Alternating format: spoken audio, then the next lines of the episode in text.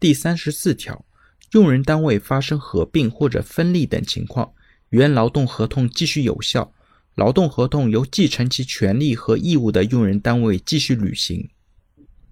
对于这条来讲呢，主要指的是用人单位发生合并或者分立等情况，如果有新的用人单位来承接原来用人单位的所有的股权，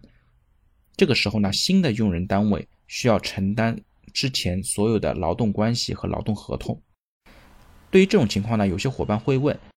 发生合并或者分立之后，有些岗位会消失、变更或者工作地点需要调整的。像这种情况下呢，如果劳动者没有异议的，那自然呢需要继续履行；如果劳动者不同意呢，这个时候呢可以通过协商一致的方式来处理。